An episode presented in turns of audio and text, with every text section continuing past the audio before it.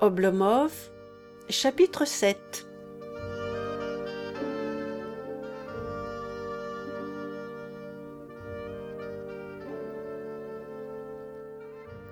Zakhar avait passé la cinquantaine.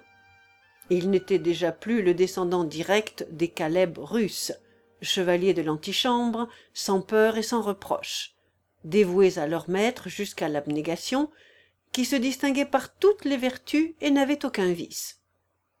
Zakhar était un chevalier de peur et de reproche. Il appartenait à deux époques, et toutes les deux avaient posé sur lui leur cachet. De l'une, il avait hérité un dévouement sans bornes pour la maison des Oblomov. De l'autre, plus récente, le raffinement et la corruption des mœurs. Passionnément dévoué aux barines, il passait rarement un jour sans lui faire un mensonge.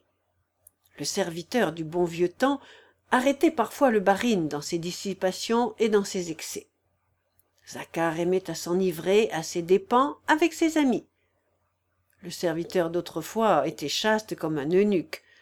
Celui-ci était toujours fourré chez sa soi-disant commère, car cette parenté spirituelle était bien équivoque. Le premier gardait plus fidèlement qu'un coffre-fort l'argent du maître. Zakhar épiait l'occasion de faire des additions fausses pour les dépenses journalières, de soutirer ainsi aux barines une pièce de dix kopecks, s'il trouvait quelques kopecks sur la table il ne manquait jamais de se les approprier. De même si élie oubliait de redemander à zakhar un reste de monnaie il était sûr de ne jamais le revoir. Zakhar ne volait pas de plus fortes sommes peut-être parce qu'il mesurait ses besoins par pièces de deux ou de dix kopecks ou bien craignait-il d'être pris? En tout cas ce n'était point par excès de probité. L'ancien caleb pareil à un chien de chasse bien dressé serait mort plutôt que de toucher à quelques provisions qu'on lui aurait données en garde. Celui-ci n'épie que le moment d'avaler même ce qui ne lui a pas été confié l'un n'avait souci que de veiller à ce que le seigneur mangeât bien et se désolait quand il manquait d'appétit. L'autre se désole quand le seigneur ne laisse rien sur son assiette. De plus zakhar aime les cancans. À la cuisine chez l'épicier au conciliabule de la porte cochère il déplore chaque jour son malheur. Il n'y a plus moyen de vivre on n'a jamais ouï parler d'un barine aussi mauvais. Oblomov est capricieux avare méchant impossible à contenter. En un mot mieux vous mourir que de vivre avec lui. Ce n'est point par malice ni pour faire tort aux barines que zakhar parlait ainsi mais par l'habitude que lui avaient transmise son aïeul et son père de calomnier le seigneur à chaque occasion favorable. Par désœuvrement par défaut de sujet de conversation ou pour intéresser davantage son auditoire il racontait quelquefois des choses inouïes sur son maître. Et le mien donc qui a pris l'habitude de courir chez cette veuve là-bas? chuchotait-il confidentiellement de sa voix enrouée. Hier il lui a écrit un billet ou encore zakhar déclarait que son seigneur était bien le plus grand joueur et le plus grand ivrogne que la terre eût jamais porté. Qu'il passait toutes les nuits jusqu'à l'aurore et qu'il s'abîmait à jouer et à boire. Et rien de tout cela n'était vrai. Élie n'allait point chez la veuve et ne prenait jamais les cartes en main. Il dormait tranquillement ses nuits entières. Zakhar est négligent. Il se rase rarement et se lave les mains et la figure comme pour rire car il n'y a pas de savon qui puisse le dégraisser. Quand il sort du bain ses mains de noir deviennent rouges pour revenir deux heures plus tard à leur état primitif. Il est très maladroit. Veut-il ouvrir la porte cochère ou une porte à deux battants tandis qu'il ouvre le premier l'autre se ferme. Sempresse t il après le second? Le premier se referme à son tour il ne ramasse jamais du premier coup un mouchoir ou quelque autre objet tombé à terre. Il se courbe toujours au moins trois fois comme s'il voulait l'attraper au vol. Il ne réussit à le ramasser qu'à la quatrième. Et encore parfois il le laisse retomber. S'il traverse la chambre en portant de la vaisselle ou d'autres objets dès les premiers pas ceux qu'il a mis au-dessus commencent à déserter vers le plancher d'abord dégringole un objet. Zacharie fait un mouvement tardif et inutile pour le retenir et il en laisse choir deux autres. Il regarde la bouche béante d'étonnement les objets qui tombent et non ceux qui sont encore sur ses bras. Aussi tient-il le plateau de travers et le reste de la vaisselle continue à choir. C'est ainsi que quelquefois il n'apporte à l'autre bout de la chambre qu'un verre à pied ou une assiette et quelquefois il jette lui-même en jurant et en maugréant le dernier de ceux qui lui restaient dans les mains. En traversant une chambre il accroche tantôt avec le pied tantôt avec la hanche une table ou une chaise.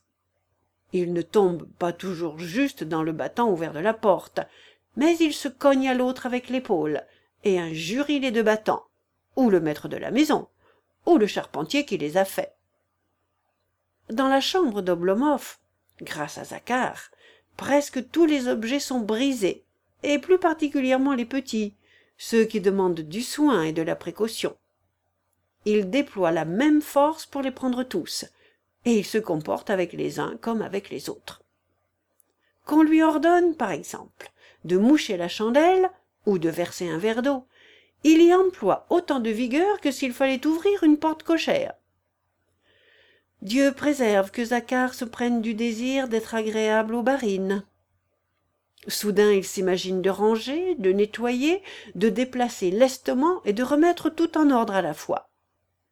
Dans ces occasions les pertes et les accidents étaient incalculables. Il n'est pas sûr qu'un soldat ennemi entré de vive force dans la maison y aurait pu faire autant de mal zakhar alors commettait mille dégâts. Faisait tomber des objets brisait de la vaisselle renversait les chaises et finissait souvent par être renvoyé de la chambre où il en sortait de lui-même avec des jurons et des malédictions. Heureusement que cette rage le prenait rarement. Tout cela venait certainement de son éducation première et des manières qu'il avait contractées non dans un espace étroit et dans la demi-obscurité des cabinets et des boudoirs ornés par le caprice où le diable sait ce qu'il y a de choses entassées mais à la campagne dans la tranquillité des vastes demeures et à l'air libre. Là il s'était habitué à servir sans être gêné en rien dans ses mouvements. Autour de meubles massifs il avait eu affaire à des instruments plus lourds et plus solides tels que la pelle le verdillon les grands verrous des portes et les chaises qu'on déplaçait avec effort. Il n'en était pas ainsi d'un bougeoir d'une lampe d'un transparent d'un presse-papier. Ces objets restaient en place trois ou quatre ans sans accident. Zakhar les touchait il crac! Ils étaient brisés. Ah!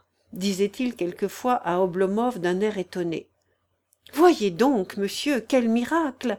À peine ai-je pris cette petite machine en main et voilà qu'elle tombe en morceaux. Ou il ne disait rien du tout et remettait bien vite en cachette l'objet à sa place. Ensuite il faisait accroire aux barines que c'était lui-même qui l'avait brisé. Quelquefois il se justifiait ainsi que nous l'avons vu au commencement de ce récit en prétendant qu'un objet fût-il en fer devait avoir une fin qu'il ne pouvait durer éternellement. Dans les deux premiers cas il y avait encore moyen de discuter avec lui. Mais quand poussé à bout il s'armait du dernier argument alors toute contradiction devenait inutile et il se justifiait sans appel. Zakhar s'était tracé une fois pour toutes un cercle d'occupation qu'il ne franchissait jamais de son bon gré le matin il chauffait la bouilloire nettoyait les bottes et brossait l'habit que le barine avait demandé. Mais jamais un autre. Les autres dussent-ils rester dix ans pendus dans l'armoire? Ensuite il balayait. Mais non pas tous les jours. Le milieu de la chambre sans remonter vers les coins et époussetait seulement la table vide afin de ne rien déranger. Après cela il se croyait déjà en droit de sommeiller sur le poêle ou de bavarder à la cuisine avec Anicia et sur la porte avec les autres domestiques sans plus s'inquiéter de rien. Si on lui ordonnait de faire quelque chose en plus il s'exécutait de mauvaise grâce non sans avoir disputé et cherché à faire croire que la chose était inutile ou qu'il était impossible d'en venir à bout nulle puissance au monde n'était capable de le forcer à introduire un nouvel article dans son règlement de service. Si on lui prescrivait de nettoyer de laver quelque objet ou d'apporter ceci ou cela il s'en acquittait en grognant comme à l'ordinaire. Mais il eût été impossible d'obtenir de lui que les jours suivants il fît de son gré la même corvée le deuxième jour le troisième et ainsi de suite il aurait fallu lui renouveler l'ordre et revenir à des discussions peu agréables. Malgré tout c'est-à-dire bien que Zakhar aimât à boire un coup à cancaner de temps à autre qu'il volât à oblomov des pièces de cinq et de dix kopeks qu'il cassât souvent et qu'il fût paresseux on finissait par reconnaître que c'était un serviteur profondément dévoué à son maître. Il n'aurait pas hésité une minute à se jeter pour lui au feu ou à l'eau. Il ne croyait pas que ce fût un acte héroïque digne d'admiration ou de récompense. Il considérait la chose comme toute naturelle et ne pouvant être autrement ou pour mieux dire il ne la considérait pas du tout et aurait agi ainsi sans raisonnement il n'avait pas de théorie sur ce point. Jamais il ne lui venait en tête de soumettre à l'analyse ses sentiments et ses relations avec élie. Il ne les avait pas inventés il les tenait de son père de son aïeul de ses frères de la livrée parmi laquelle il était né et avait été élevé. Ses sentiments avaient pénétré jusqu'à la moelle de ses os. Zakhar serait mort pour le barin. Considérant cet acte comme un devoir naturel et inévitable.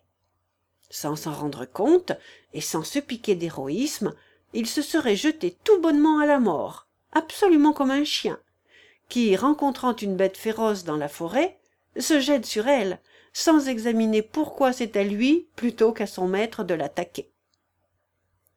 Mais en revanche s'il avait fallu par exemple veiller toute la nuit sans fermer l'œil au chevet du barin et que de là eût dépendu sa santé ou même sa vie zakhar se serait infailliblement endormi. Non seulement il ne montrait aucune servilité dans ses rapports avec le barin mais il était même d'un commerce familier et tant soit peu grossier.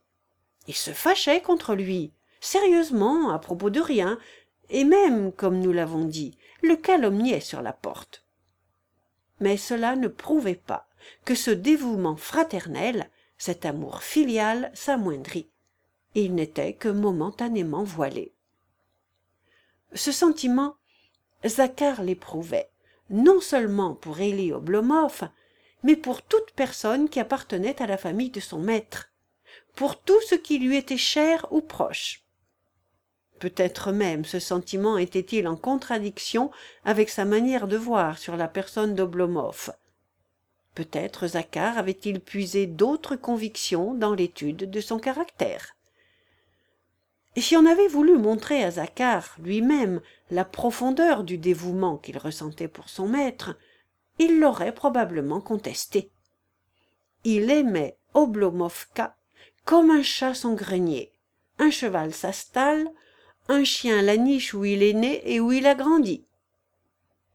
Dans cet attachement général se manifestaient encore des affections personnelles par exemple zakhar aimait plus le cocher que le cuisinier d'oblomov la vachère barbe plus que les deux premiers et m élie moins que tous et cependant à ses yeux le cuisinier d'oblomov était bien au-dessus de tous les cuisiniers du monde et M. Élie au-dessus de tous les seigneurs de la terre. Il ne pouvait sentir Tarasca, le buffetier. Mais ce Tarasca, il ne l'aurait pas troqué pour le meilleur homme du monde, et cela seulement parce que Tarasca était d'Oblomovka. Il se montrait grossier et familier avec Oblomov, tout à fait comme le chaman est grossier et familier avec son idole. Le chaman les poussette et quelquefois la jette par terre et la frappe avec colère. Pourtant, au fond de son âme, domine toujours l'idée que cette idole est d'une nature supérieure à la sienne. Il suffisait de la cause la plus légère pour remuer ce sentiment au fond du cœur de Zakhar, et le forcer à regarder le barine avec vénération, et parfois à fondre en larmes d'attendrissement. Il n'y avait pas de danger que Zakhar mît un autre seigneur non seulement au-dessus, mais même de niveau avec le sien. Dieu garde n'importe qui de s'en aviser jamais. Zakhar regardait les connaissances d'Oblomov un peu du haut de sa grandeur. Il les servait, leur présentait le thé, etc., avec une sorte de condescendance, comme s'il avait voulu leur faire sentir quel honneur c'était pour eux d'être reçus chez son maître. Il leur refusait la porte avec une certaine grossièreté. Le barine repose, disait-il en toisant le visiteur avec arrogance. Quelquefois, au lieu de médire et de calomnier, il se mettait à glorifier outre mesure M. Élie chez l'épicier et au conciliabule sur la porte. Et alors, son enthousiasme n'avait pas de borne. Il commençait tout à coup à énumérer les mérites du barine. Son intelligence, son affabilité, sa générosité, sa bonté. Et si le barine manquait de qualité pour l'achèvement du panégyrique, Zakhar en empruntait aux autres il exagérait l'illustration de sa famille, sa richesse ou sa puissance extraordinaire. Pour effrayer le portier, l'intendant, il s'armait toujours du nom de son barine. Attends un peu, je le dirai au barine, criait-il d'un ton menaçant. Tu en auras tantôt. Il ne soupçonnait point une autorité plus puissante sur la terre. Mais les relations extérieures d'Oblomov avec Zakhar étaient toujours sur un pied d'hostilité. Vivant à deux, ils s'ennuyaient l'un de l'autre. L'expérience de la vie, la raison et la bonté du cœur ne suffisent pas à atténuer l'effet du contact journalier et intime de l'homme avec l'homme. Tout en jouissant des qualités, il est impossible de n'être pas blessé des défauts réciproques. Élie reconnaissait à Zakhar un mérite éminent le dévouement à sa personne. Il y était habitué, croyant aussi de son côté qu'il ne pouvait ni ne devait en être autrement. Accoutumé une fois pour toutes à ce mérite de Zakhar, il n'en jouissait plus, et cependant ne pouvait, malgré son indifférence, supporter patiemment ses innombrables petits défauts. Si Zakhar tout en nourrissant pour le barine dans la profondeur de son âme un dévouement particulier aux serviteurs de vieille trempe, en différait par les défauts de son époque. M. Oblomov, de son côté, bien qu'il reconnût intérieurement le prix de ce dévouement, n'avait plus cependant pour son cerf cette affection amicale, presque fraternelle, qu'éprouvaient les anciens maîtres pour leurs domestiques. Il se permettait même parfois d'en venir à de grosses injures avec Zakhar. À Zakhar aussi il était à charge. Après avoir dans sa jeunesse servi comme valet de pied dans la maison seigneuriale, le cerf avait été promu à l'emploi de menin de M. Élie. Depuis cette époque, il se considérait comme un objet de luxe, comme un attribut aristocratique de la maison, destiné à rehausser l'éclat de l'ancienne famille, et nullement comme un objet d'utilité. Aussi, dès qu'il avait habillé le matin et déshabillé le soir son jeune barine, il passait le reste du temps à ne rien faire. Paresseux de sa nature, il l'était encore par son éducation de laquais. il faisait l'important avec les domestiques ne prenait point la peine de chauffer la bouilloire ni de donner un coup de balai ou bien il sommeillait dans l'antichambre ou il allait bavarder à la cuisine ou au réfectoire ou bien encore pendant des heures entières il se tenait les bras croisés sur la porte et regardait de côté et d'autre dans un assoupissement contemplatif. C'est après une pareille existence que sans transition on l'avait chargé du service fatigant de toute la maison.